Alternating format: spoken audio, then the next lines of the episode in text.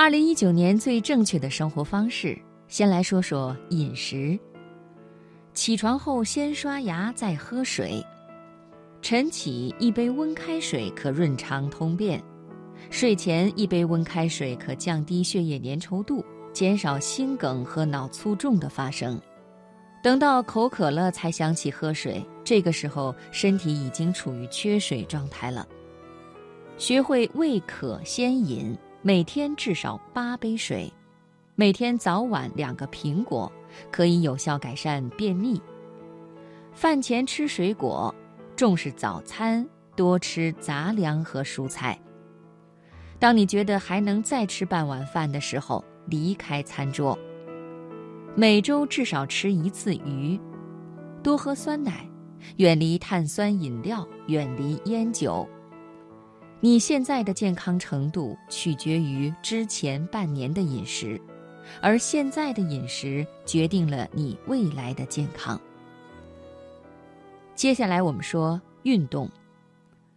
村上春树说过：“肉体是每个人的神殿，不管里面供奉着什么，都应该好好保持它的坚韧、美丽和清洁。”运动能给人以健康的身体和良好的心态，让身心都永远年轻。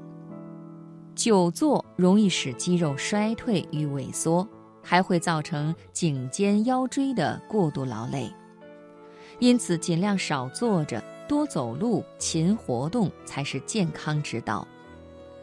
多享受早晨八九点钟的太阳。每天运动半小时，而并不是周末运动三小时。当精神极度疲倦的时候，不适宜以运动减压，休息更重要。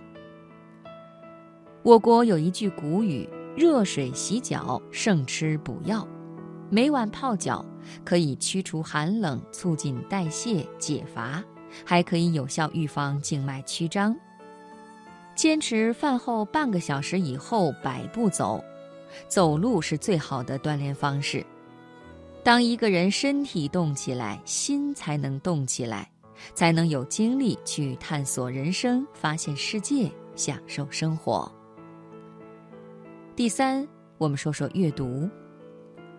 犹太人平均每年每人读书六十四本，日本是四十本。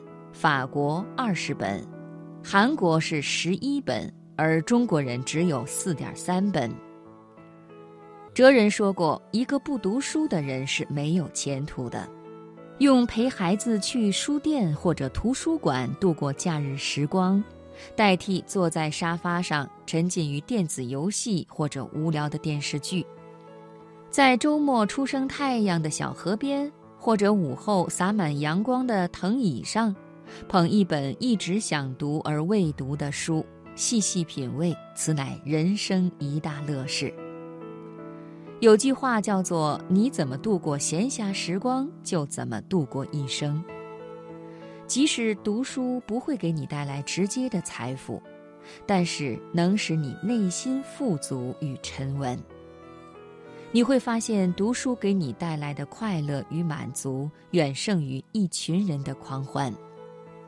王安石《劝学文》中说：“贫者因书富，富者因书贵，愚者得书贤，贤者得书利。只见读书荣，不见读书坠。”当你爱上读书，世界就会爱上你。第四，我们说关于爱人，与爱人的感情需要用心经营。不要忽视爱人和子女的感受，生活中需要制造一点惊喜，不要忘了爱人的生日和重要纪念日。一旦发生矛盾，先做三次深呼吸，然后将心比心，告诉自己退一步海阔天空。菜根谭有云：“处事让一步为高，退步即进步的章本。”待人宽一分是福，利人实利己是根基。还有那些爱而不得的人，就放下吧，别回头，别纠缠，也别念旧，因为所有的错过都无需重逢。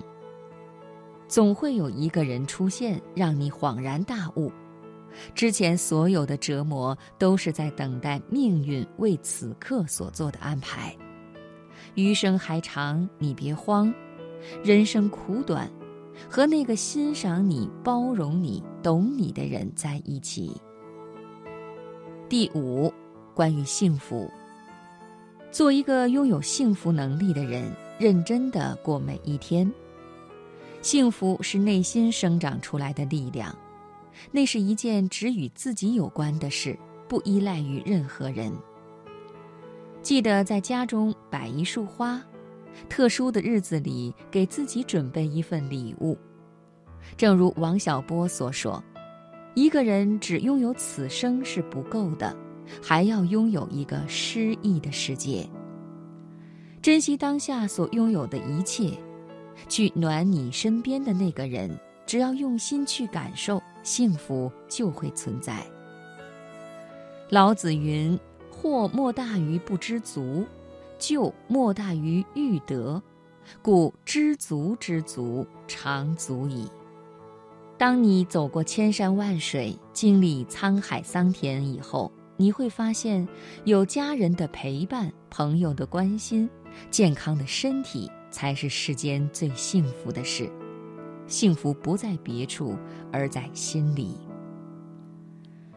以上我们说的就是最理想的生活。总结一下，大概就是：不用吃得太好、穿得太好、住得太好，但必须爱惜自己，倾听内心的声音。不做工作的奴隶，不受名利支配。宠辱不惊，去留无意。看庭前花开花落，望天空云卷云舒。伍尔夫在他那篇著名的演讲《一间自己的屋子里》是这么说的：“不必行色匆匆，不必光芒四射，不必成为别人，只需做自己。”朋友。